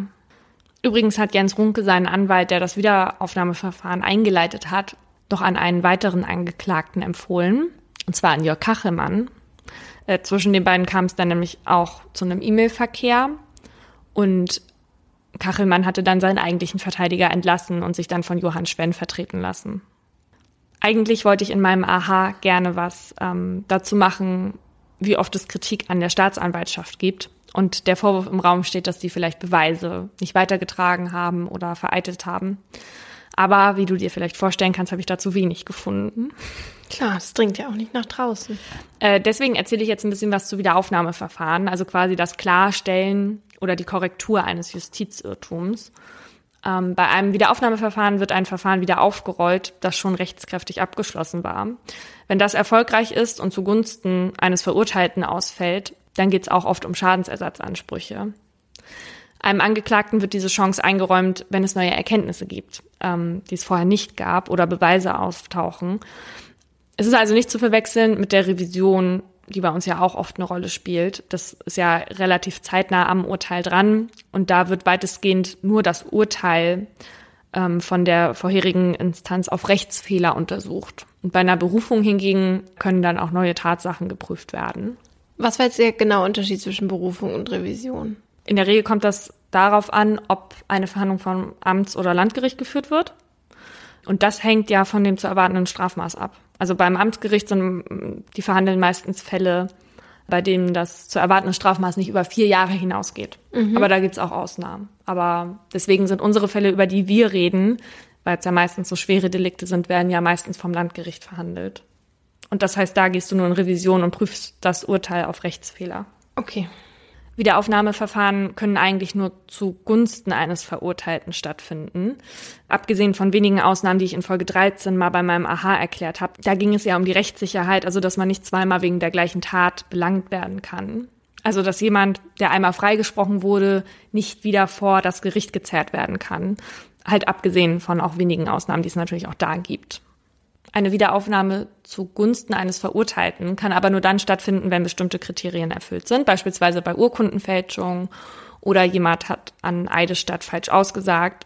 Der häufigste Grund für die Wiederaufnahme sind aber eben neue Erkenntnisse oder Beweise, die dem Gericht zur Zeit der Verhandlung damals halt nicht bekannt waren und deswegen nicht berücksichtigt wurden. Wie bei Stephen Avery, da haben die jetzt die Wiederaufnahme ins Rollen gebracht. Was waren da die neuen Beweise? Weißt du das noch? Das, das mit dem Computer, ne? Von dem. Nee, tatsächlich ging da jetzt um äh, Knochen, verbrannte Knochen und wo die gefunden wurden und irgendwie sowas. Bevor das Verfahren wieder aufgerollt werden kann, wird es dann aber erstmal geprüft, ob überhaupt berechtigte Gründe dem zugrunde liegen. Wenn erfolgreich, dann besteht das Wiederaufnahmeverfahren aus drei Stufen. Und zwar einmal die Addition, ähm, das Wiederaufnahmegericht entscheidet da quasi über die Zulässigkeit, dann die Probation und hier wird dann geprüft, ob das auch begründet ist, also ob die Richtigkeit der Beweisaufnahme hinreichend wahrscheinlich ist. Mhm. Also wenn die schon wissen, das reicht nicht, dann bringen sie es halt nicht extra ja. nochmal vor Gericht. Ne? Und wenn das dann aber der Fall ist, dann ordnet das Gericht dann Schritt drei, also eine neue Hauptverhandlung an. Dann geht's nochmal von vorne los. Und abgesehen von den Kosten gibt's im Grunde genommen keine Risiken für den Antragsteller. Und im Zusammenhang mit Wiederaufnahmeverfahren habe ich einen Satz gelesen, den ich hier ganz passend fand. Der größte Feind der Wahrheit ist meist nicht die Lüge, sondern der Irrtum. Und Menschen irren sich und viele Gutachter irren sich halt auch. Nach der Folge 9 haben sich ja, wie gesagt, einige Betroffene bei uns gemeldet und ihre Geschichten mit uns geteilt. Und ich war sehr geschockt von ihren Erlebnissen und war aber gleichzeitig erstaunt, dass sie so offen mit uns darüber geredet haben. Und darüber habe ich mich auch gefreut, denn das Sprechen über solche Taten zeigt ja, dass die Verarbeitung schon erfolgt ist oder eben gerade erfolgt. Denn auch heute ist es noch so, dass die wenigsten über eine Vergewaltigung sprechen bzw. diese anzeigen. Aus einer EU-Studie aus dem Jahr 2014 geht hervor, dass in Deutschland 35 Prozent der Frauen seit ihrem 15. Lebensjahr mindestens einmal sexuelle oder körperliche Gewalt erlebt haben. Außerdem, dass eine von 20 Frauen in Deutschland eine Vergewaltigung erlebt. Andere Studien kommen zu noch drastischeren Zahlen, sprechen von jeder siebten. Doch täglich werden hier bei uns nur 20 Vergewaltigungen angezeigt. Das hört sich jetzt erstmal auch viel an, aber es müssten ja viel mehr sein, wenn eigentlich jede 20. Frau eine Vergewaltigung erlebt. Ja, der Bundesverband äh, der Frauenberatungsstellen und Frauennotrufe geht davon aus, dass auch nur 10 Prozent der Anzeigen dann tatsächlich zu einer Verurteilung des Täters führen. Oh, wow. Ja. Und ich habe ähnlich äh, geringe Zahlen vom Kriminologischen Forschungsinstitut Niedersachsen aus 2014 gefunden. Die hatten sogar nur von 8 Prozent gesprochen. Hm. Also nicht gerade erfolgsversprechend. Mhm. Von den Anzeigen werden 94 Prozent von Frauen gemacht und 6 Prozent der Anzeigen kommen von Männern. Bei vielen Frauen ist der Scham der Grund, warum sie gar keine Anzeige machen. Einige glauben, dass es sowieso nicht zu einer Verurteilung kommt, ja, was wir gerade gehört haben, auch oft passiert. Andere sagen, sie wollen lieber alleine damit zurechtkommen. Aber bei Männern ist der Charme ja noch viel genau. größer. Ja, was mich auch völlig überrascht hat, ist, dass es keine einzige bundesweite Hilfestelle gibt, die spezialisiert ist auf sexuelle Gewalt gegen Männer. Als ich nämlich nach Anlaufstellen gesucht habe, habe ich nur das Hilfetelefon gefunden. Das ist aber explizit für Frauen. Na, es muss ja vielleicht auch gar keine nur für Männer geben, aber wenn man schon von vornherein die ausschließt, ich meine, wo sollen sie sich dann hinwenden? Ja, das habe ich mir auch gedacht. Sexuelle Gewalt kann eben jeden treffen. Es ist nämlich nicht so, dass ein bestimmtes Alter oder eine bestimmte soziale Schicht mehr betroffen ist als andere. Und auch Vergewaltiger kann jeder sein, denn ähnlich wie bei den Opfern lässt sich auch bei den Tätern kein entscheidendes Merkmal feststellen. Sie gibt es eben in allen Bevölkerungsschichten. Im Gegensatz zu meinem Fall kennen sich Opfer und Täter aber bei den meisten Fällen. Sexuelle Gewalt passiert nämlich am häufigsten in der eigenen Beziehung. Also diese Überfälle in den Parkhäusern oder dass man auf dem Nachhauseweg ähm, vergewaltigt wird, wie das jetzt bei Anna war zum Beispiel, das sind eher die Ausnahmen. Also das passiert öfters in der Ehe. Oder ja, also generell ist es ja so, dass ein Drittel der sexuellen Übergriffe quasi durch Lebenspartner, Ex-Partner oder ja, oder in der Ehe passiert. Also ein Drittel finde ich schon, Ja. finde ich schon viel, ja. Ja, und das, und das Heftige ist ja, dass es in der Ehe noch bis 1997 Das legal war. Ja. Genau. Da, da konnte man von seinem Ehepartner gar nicht vergewaltigt werden, weil es ja deine ehelichen Pflichten waren. Ja. Und stell mal vor, 97, da waren wir schon sieben. Das ist einfach noch gar nicht so lange her. Und bei meiner Recherche habe ich in einem Urteilsspruch des BGH folgendes Zitat gefunden. Absurd. Hör mal. Zitat. Die Frau genügt ihren ehelichen Pflichten nicht schon damit, dass sie die Beiwohnung teilnahmslos geschehen lässt. Wenn es ihr infolge ihrer Veranlagung oder aus anderen Gründen, zu denen die Unwissenheit der Eheleute gehören kann, versagt bleibt, im ehelichen Verkehr Befriedigung zu finden, so fordert die Ehe von ihr doch eine Gewährung in ehrlicher Zuneigung und Opferbereitschaft und verbietet es, Gleichgültigkeit oder Widerwillen zur Schau zu tragen. Hört sich eher an wie aus dem letzten Jahrtausend. Opferbereitschaft. Schon allein das Wort oder man man darf keine Gleichgültigkeit zur Schau tragen. Man soll auch noch zeigen, man soll Geil! so tun, als wäre es geil, obwohl es scheiße ist. Also da, da wundert mich das dann auch nicht, dass, dass sich die meisten Frauen halt schwerer tun, wenn sowas im Umfeld stattgefunden hat oder halt eben in der eigenen Beziehung, weil du natürlich auch Angst davor hast, dass, also zu sagen, ich wurde von meinem Ehemann vergewaltigt, vor allem wenn es dann irgendwie das erste Mal passiert oder so. Die EU-Untersuchung ergab außerdem, dass in einer Gesellschaft mit vielen Fällen von sexueller Belästigung auch mehr Vergewaltigungen passieren. Wenn heute die wenigsten Vergewaltigungen zur Anzeige kommen, wie war das dann bitte früher? Da haben sich also dann noch weniger Frauen ja getraut und es gab ja auch in der Ehe überhaupt gar keine Vergewaltigung. Und ähm, ich denke schon, dass die MeToo-Debatte da auf jeden Fall geholfen hat, auch wenn man da, wenn das manchmal sehr undifferenziert von sexueller Belästigung und von Vergewaltigung gesprochen wird. Ähm, aber seitdem ich im Arbeitsleben bin, habe ich eben auch gemerkt, was sexuelle Belästigung ist. Und wenn es nur so eine kleine, so ein kleiner Schritt ist, dann ist es halt, ja, dann macht mir das total Angst. Ja, voll. Eine Studie vom Bundeskriminalamt Wiesbaden hat übrigens herausgefunden, dass je näher sich Täter und Opfer kennen, umso brutaler ist die Vorgehensweise der Vergewaltigung. Ja. Ich habe mich gefragt, wie man eine Vergewaltigung dann eigentlich feststellen kann, nachdem das passiert ist, weil man ja auch immer so Schwierigkeiten mit dieser Beweislast hat, wie man ja auch in meinem Fall gesehen hat. Bei dir waren die Umstände ja jetzt gut, den Täter schnell zu übermitteln, aber das ist nicht immer so einfach. Und ich habe mir mal angesehen, wie so ein ärztlicher Untersuchungsbericht bei Sexualdelikten aussieht.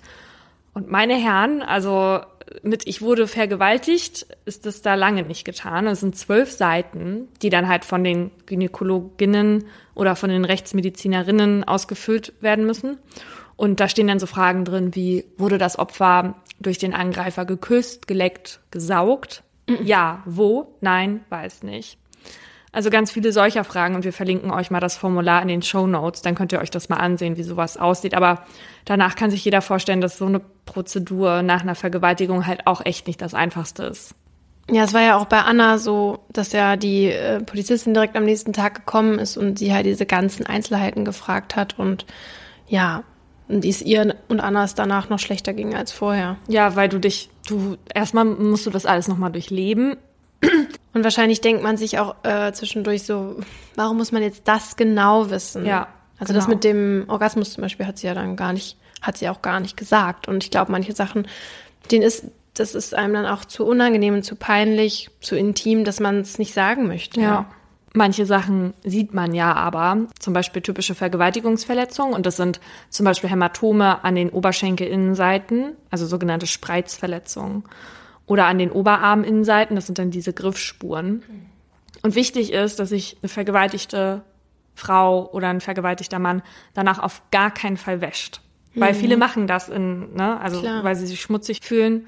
Aber das könnte halt alle Spuren beseitigen. Zum Beispiel wird halt oft auch DNA auf Schamhaaren gefunden und die werden dann ja vernichtet. Und es ist so, dass nach 72 Stunden gibt es fast gar keine möglichen nachweisbaren Vergewaltigungsspuren mehr auf dem Körper. Deswegen sollte man das so schnell wie möglich gleich melden. Und es ist aber so, dass in 50 Prozent der Vergewaltigungen es gar keine körperlichen Verletzungen gibt. Also keine äußerst, äußeren sichtbaren Schäden sozusagen. Und das ist wichtig, auch in Bezug auf das neue Sexualstrafrecht. Das ist ja seit dem 10. November 2016 in Kraft getreten. Und viele kennen das ja unter dem Titel Nein heißt Nein. Und im Wesentlichen unterscheidet sich das zum vorherigen darin, dass vorher ein Gewaltelement notwendig war. Und das war wiederum ja auch schwierig nachzuweisen, wenn eben bei 50 Prozent der Vergewaltigungen das gar nicht ja. passiert, ja. Und jetzt reicht quasi schon die Handlung gegen den Willen der anderen Person, ja. Was natürlich auch sehr schwierig nachzuweisen ist. Natürlich. Dass du Noch schwieriger. Hast, nein, ja, ja, ja genau. klar. Genau, es ist tatsächlich schwieriger geworden. Vorher haben sich ja die Ermittler eben immer auf diese Abwehrverletzungen äh, oder Abwehrspuren gestützt und ähm, das ist halt nur erforderlich, wenn sich das Opfer dann auch wirklich wehrt. Da komme ich aber gleich nochmal zu. Schweden ist ja einen Schritt weiter gegangen. Bei denen ähm, gilt seit 2018 die Regel Ja heißt Ja. Heißt, also beide Partner müssen ausdrücklich verbal oder körperlich zustimmen, den Akt zu vollziehen. Wie findest du das? Machen die eh nicht. Was?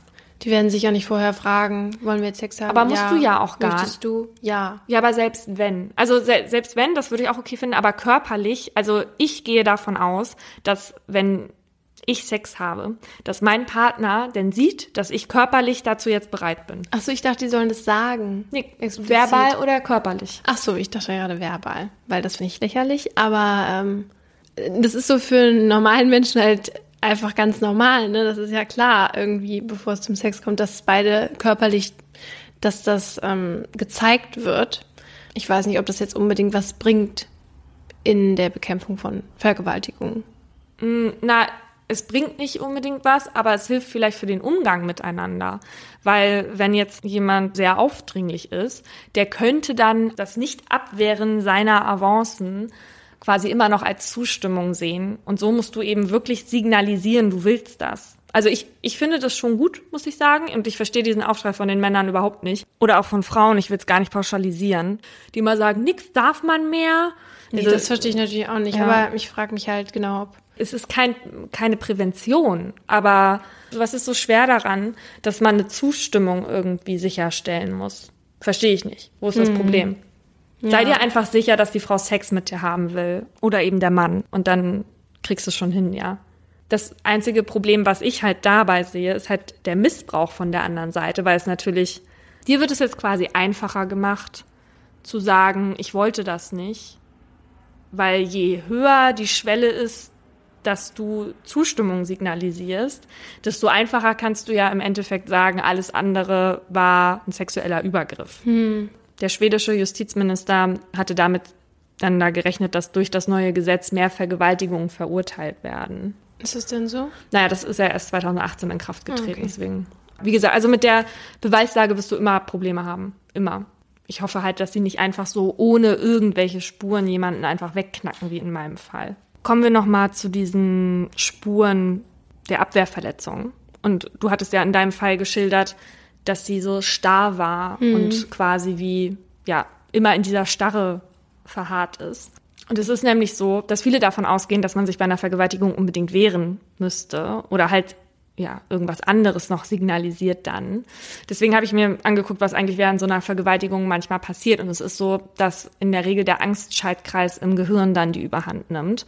Für einen wissenschaftlichen Artikel haben Autoren viele Opfer gefragt zu ihrem Verhalten während der Vergewaltigung oder viel eher ähm, zu ihrem Nichtverhalten mhm. während der Vergewaltigung.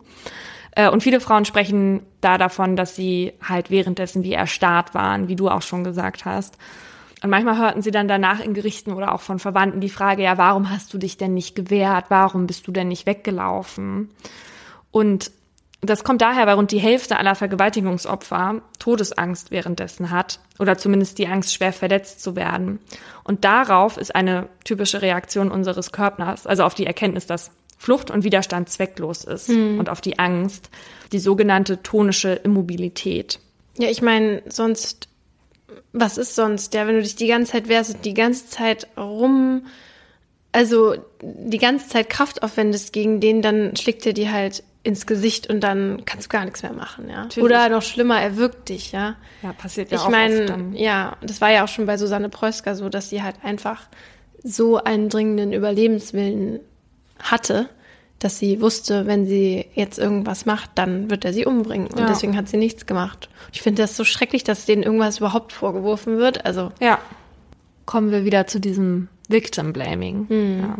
Also tonische Immobilität ist dann die Folge. Und zwar ist das schwedische Karolinska Institut des South General Hospitals in Stockholm zu dem Ergebnis gekommen, dass Opfer während der Tat in eine Art Schockstarre verfallen. Das ist quasi wie so ein Todstellreflex bei den Tieren. Also kennst du diesen Hirsch im Scheinwerferlicht, der dann einfach da steht. Und viele Opfer sagen auch, dass sie sich in dem Moment schläfrig und wenig anwesend gefühlt haben. Und dass man während eines Angriffs an dieser tonischen Bewegungsunfähigkeit leidet, hängt zum Beispiel auch davon ab, wie gewalttätig der Angreifer ist. Also je gewalttätiger und je mehr Angst du hast, desto höher ist die Wahrscheinlichkeit, dass du in diese Starre verfällst. Die Opfer, die vorher Alkohol getrunken haben, haben weniger oft an einer tonischen Immobilität gelitten. Und jetzt kann man sich ja vorstellen, wie schlimm das im Nachhinein für die Betroffenen ist, wie du ja auch schon gesagt hast, dass man sich hätte wehren müssen, wenn man das eigentlich vom Körper her gar nicht gekonnt hätte. Und das ist dann halt, ja, wie wir vorhin auch schon hatten, oft mit Vorwürfen oder Scham verbunden, gerade bei Männern.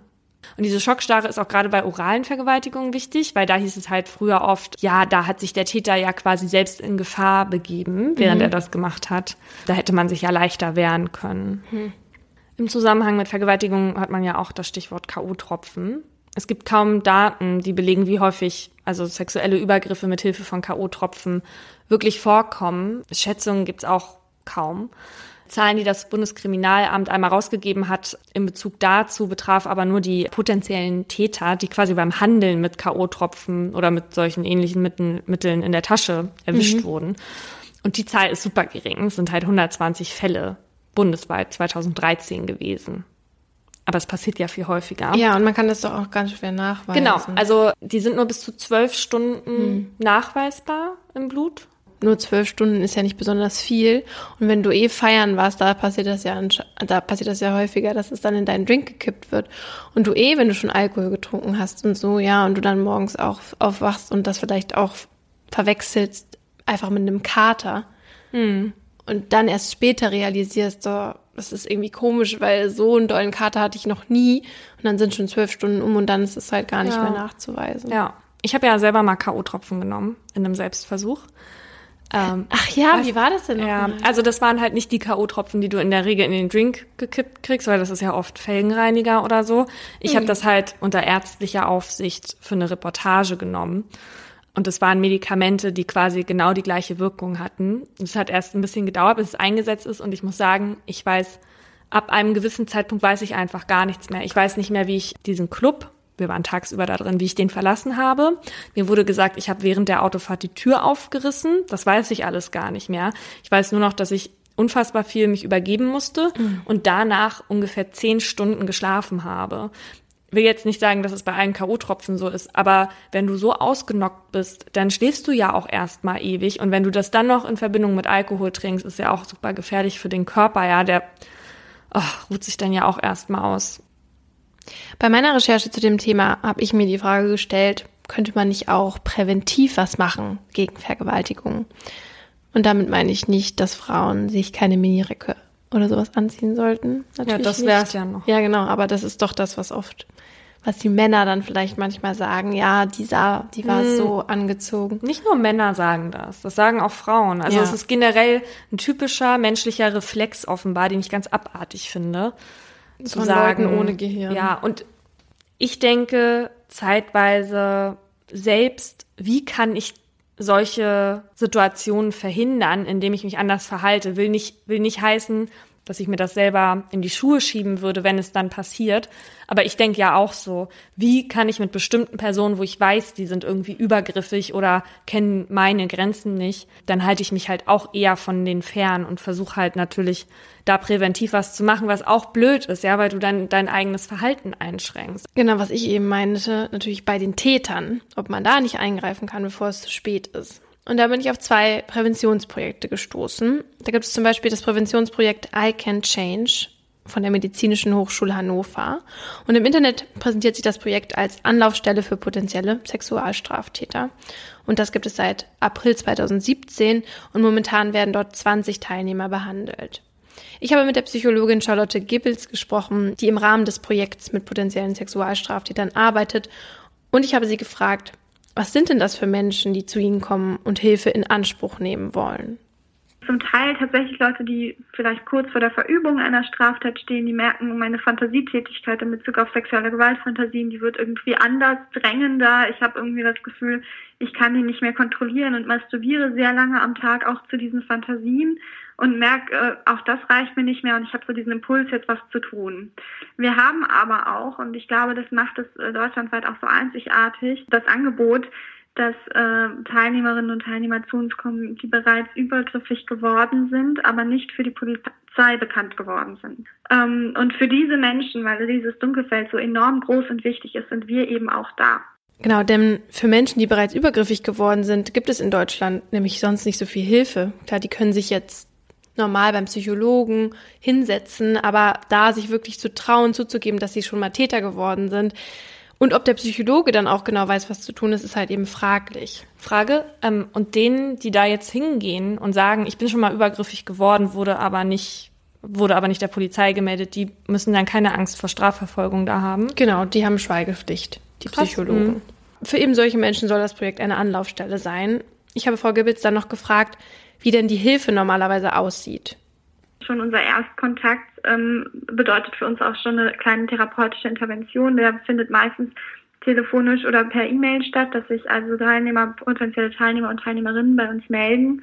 Ähm, dann werden die in der Regel zu einem Erstgespräch zu uns eingeladen, wo wir einfach schauen, wie sieht es denn aus, wie ist die Motivation hierher zu kommen, warum jetzt. Wir machen äh, danach auch gleich eine sehr umfangreiche diagnostische Abklärung mit den Patienten, um uns eben anzuschauen, was bringen die noch mit. In der Regel sind nämlich ähm, die Patienten, die zu uns kommen, sehr stark belastet durch psychische Erkrankungen. Das können Depressionen sein, das können Angststörungen sein, das kann eine Persönlichkeitsstörung sein. Und wir wissen einfach auch aus der Forschung, dass diese zusätzliche Belastung ähm, die Teilnehmerinnen und Teilnehmer potenziell auch ein bisschen gefährlicher macht. Und in der Therapie suchen die Psychologen dann ganz gezielt nach Lösungen. Dafür ist auch die Diagnostik wichtig, zu verstehen, wie, wie kommt es denn zu solchen Fantasien oder zu solchen Übergriffen bei diesem individuellen ähm, Patienten, dieser individuellen Patientin, die da vor mir sitzen und dann zu schauen, ähm, können wir da vielleicht noch anders ansetzen. Ja, ganz häufig gibt es äh, Bedürfnisse, die ähm, nicht befriedigt werden auf eine sozial adäquate Art und Weise, wo, ähm, wir ganz viele unterschiedliche Übungsfelder finden, um zu schauen, wie kann ich denn zum Beispiel mein Bedürfnis nach Intimität und Nähe auch anders befriedigen. Mir fällt gerade kein besseres Wort dafür ein, ähm, als über eine ähm, Sexualstraftat. Und dann hat mir Frau Gibbels noch von einem sogenannten Notfallkoffer erzählt. Mit ihm wird dem Teilnehmer dann Werkzeuge an die Hand gegeben, damit man in potenziell gefährlichen Situationen dann reagieren kann. Da hatte Frau Goebbels dieses Beispiel. Der aller, allererste und wichtigste Punkt ist erst einmal, ähm, das können Sie sich ein bisschen vorstellen, wie bei jemandem, der so eine Abhängigkeitserkrankung hat. Ne? Erst einmal zu erkennen, oh, ich bin vielleicht gerade in einer gefährlichen Situation. Also ich bin ähm, beispielsweise gerade auf einer Party und ich äh, fange an zu trinken und irgendwie sind die Damen auch alle leicht bekleidet. So, das äh, wäre ja erstmal eine, eine für mich als äh, potenziellen Sexualstraftäter, also wenn ich mich da reindenke, vielleicht eine gefährliche Situation. Und was sind dann die Tricks, die ich machen kann? Rufe ich mir sofort ein Taxi, fahre ich nach Hause, wen rufe ich an? Ähm, Habe ich vielleicht irgendwie eine Notiz in meinem ähm, Portemonnaie, die ich mir angucke mit einem äh, Satz, der mir helfen kann, um mich wieder zu beruhigen und so weiter und so fort. Aber was ist denn in diesem Koffer jetzt drin? das ist ja nur eine Metapher. Also dieses Beispiel, was sie da jetzt hatte, war jetzt plakativ und auch nicht unbedingt das, das typische Beispiel, weil tatsächlich handelt es ja, sich ja meistens nicht um einen Fremden auf der Party, sondern eher um einen Bekannten im Nahfeld sozusagen, die vielleicht auch schon mal übergriffig geworden sind bei ihrem Partner zum Beispiel. Und solchen Teilnehmern wird dann eben auch mit diesem Notfallkoffer gezeigt, was kann ich dann im Alltag tun, damit solche Situationen nicht mehr auftreten. Aber das ist auch sehr individuell hat Frau Gewitz gesagt. Ich möchte, dass jeder potenzielle Vergewaltiger einen Koffer bekommt. Einen großen Koffer. Einen, gro einen großen Koffer, wo so ein Warnschild drauf ist. Mit so einem Maulkopf unten. Ja, und neben dem I Can Change Projekt habe ich auch noch die Behandlungsinitiative Opferschutz gefunden. Und auf der Seite von denen findet man auch einen Bericht eines ehemaligen, die nennen das Tatgeneigten, also einer, der potenziell straffällig wird. Der eben eine erfolgreiche Therapie dort abgeschlossen hat und seine Geschichten und seine Gedanken dazu aufgeschrieben hat. Und darin berichtet der Mann eben von seiner Therapie und er ermutigt andere Betroffene, sich auch Hilfe zu holen, bevor es zu spät ist. Und das finde ich halt total mutig. Natürlich ist es anonym, aber trotzdem, ähm, das alles so offen zu legen. Und seine Geschichte ist wirklich beeindruckend. Und ähm, für den Fall, dass ein Tatgeneigter hier zuhören sollte, packen wir natürlich auch den Link zu dem Erfahrungsbericht und alle Homepages in unsere Show Notes. Vielleicht können wir ja auch so mit dem Podcast was Gutes tun und Straftaten vermeiden. Weil sich mein Fall ja um eine Falschanschuldigung drehte, möchte ich das Thema hier nicht unerwähnt lassen. Auch wenn die Fälle immer sehr medienwirksam sind und gerade Männer oft Angst vor sowas haben, kommt das gar nicht so häufig vor. Trump hatte nach MeToo ja gesagt, es ist eine beängstigende Zeit für junge Männer in Amerika. Es ist, glaube ich, eher eine beängstigende Zeit für das amerikanische Volk, aber different story. Der Bundesverband der Frauenberatungsstellen und Frauennotrufe schätzt, dass circa drei Prozent der Vergewaltigungsvorwürfe Falschbeschuldigungen sind. Für den Teil, wo das dann halt so ist, so wie bei Jens Runke, ist das dann natürlich furchtbar. Aber ich wollte jetzt hier mit dem Fall nicht den Eindruck vermitteln, dass das furchtbar oft vorkommt und dass jeder Mann jetzt wirklich vor sowas Angst haben muss. Ich glaube, was für uns nochmal wichtig ist, ist rauszustellen, wenn man Opfer ist, ist man nie schuld daran. Egal, wie man sich gekleidet hat, wie man vorher zu dem Täter stand, ob man den zu sich nach Hause eingeladen hat, ob man den vielleicht auch mal körperlich irgendwie nahe gekommen ist. Und ich glaube, das ist für die Opfer ganz, ganz schwierig, weil sie damit auch selber immer zu kämpfen haben. Ja, und dass es ganz wichtig ist, sich sofort Hilfe zu holen, weil die braucht man und die braucht jeder in, in diesem Moment.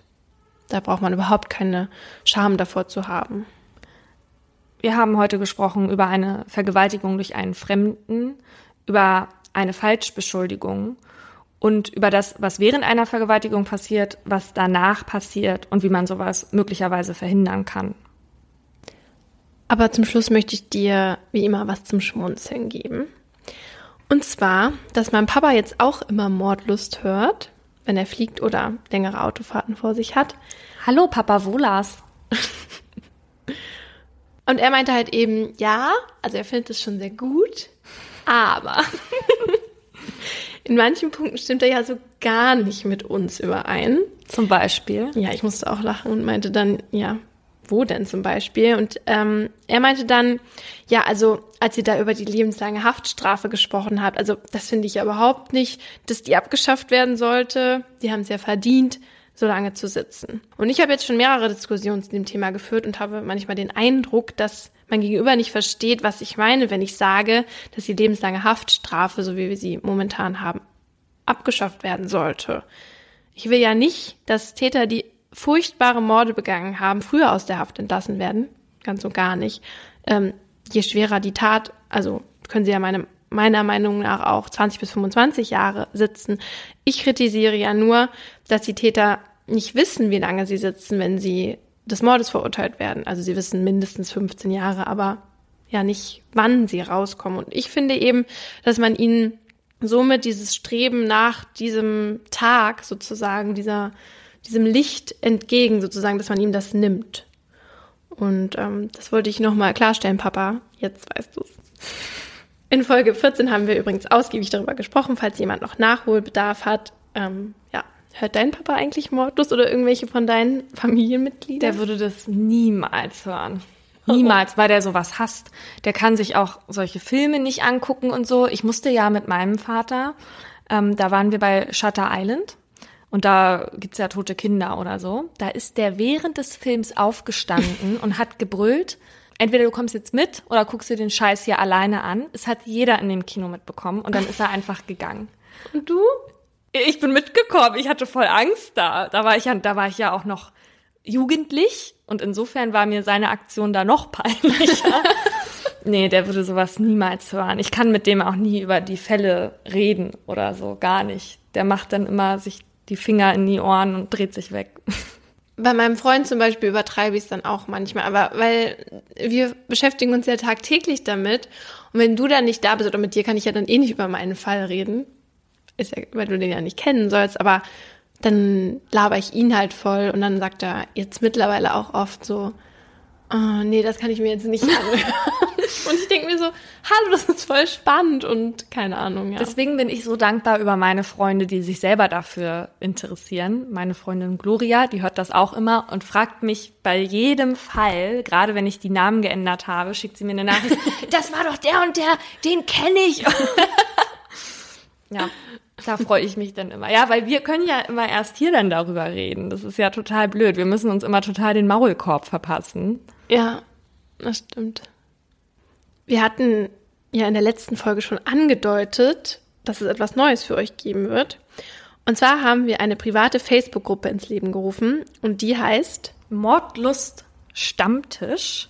Und dass sie privat ist, ist gut, weil keiner von euren nicht crime-affinen Freunden dann sehen kann, was ihr da so treibt und was ihr kommentiert. Und das fanden wir ganz gut. Das ist erstmal ein Projekt, auf Zeit, würden wir sagen, weil wir haben festgestellt, dass ihr uns ganz oft Nachrichten schreibt und wir können manchmal die Menge nicht so wirklich handeln. Wir möchten ja jedem antworten, aber wenn wir 200 Nachrichten zum goldenen Handschuh bekommen, da haben wir uns sehr so eine Gruppe gewünscht, wo man sich auch untereinander austauschen kann, weil wir möchten, dass ihr euch auch vernetzt und wir freuen uns immer über eure Nachrichten, aber wir möchten das gerne mal bündeln.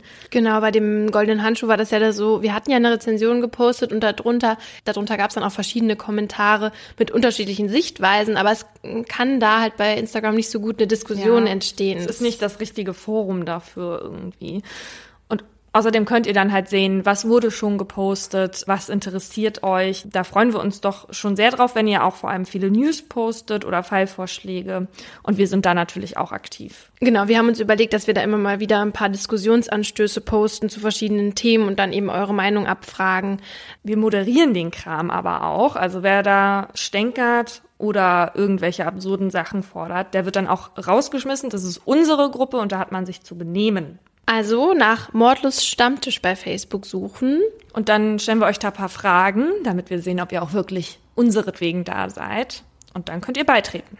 Wir haben übrigens unseren ersten kleinen Live-Auftritt, und zwar am 7. Mai auf der TinCon in Berlin. Das ist eine Jugendmesse, deswegen sagen wir es gleich dazu. Die ist nur für Leute, die bis 21 Jahre alt sind. Aber für alle Älteren, wir haben danach auch noch ein Q&A und für, also für jeden, der eine Karte für die Republika hat, kann da einfach auch dazukommen.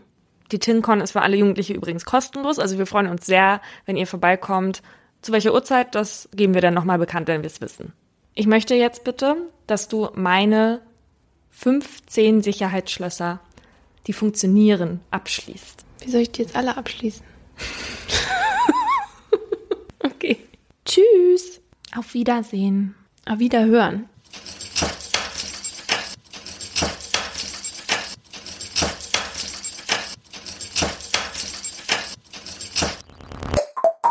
Das war ein Podcast von Funk.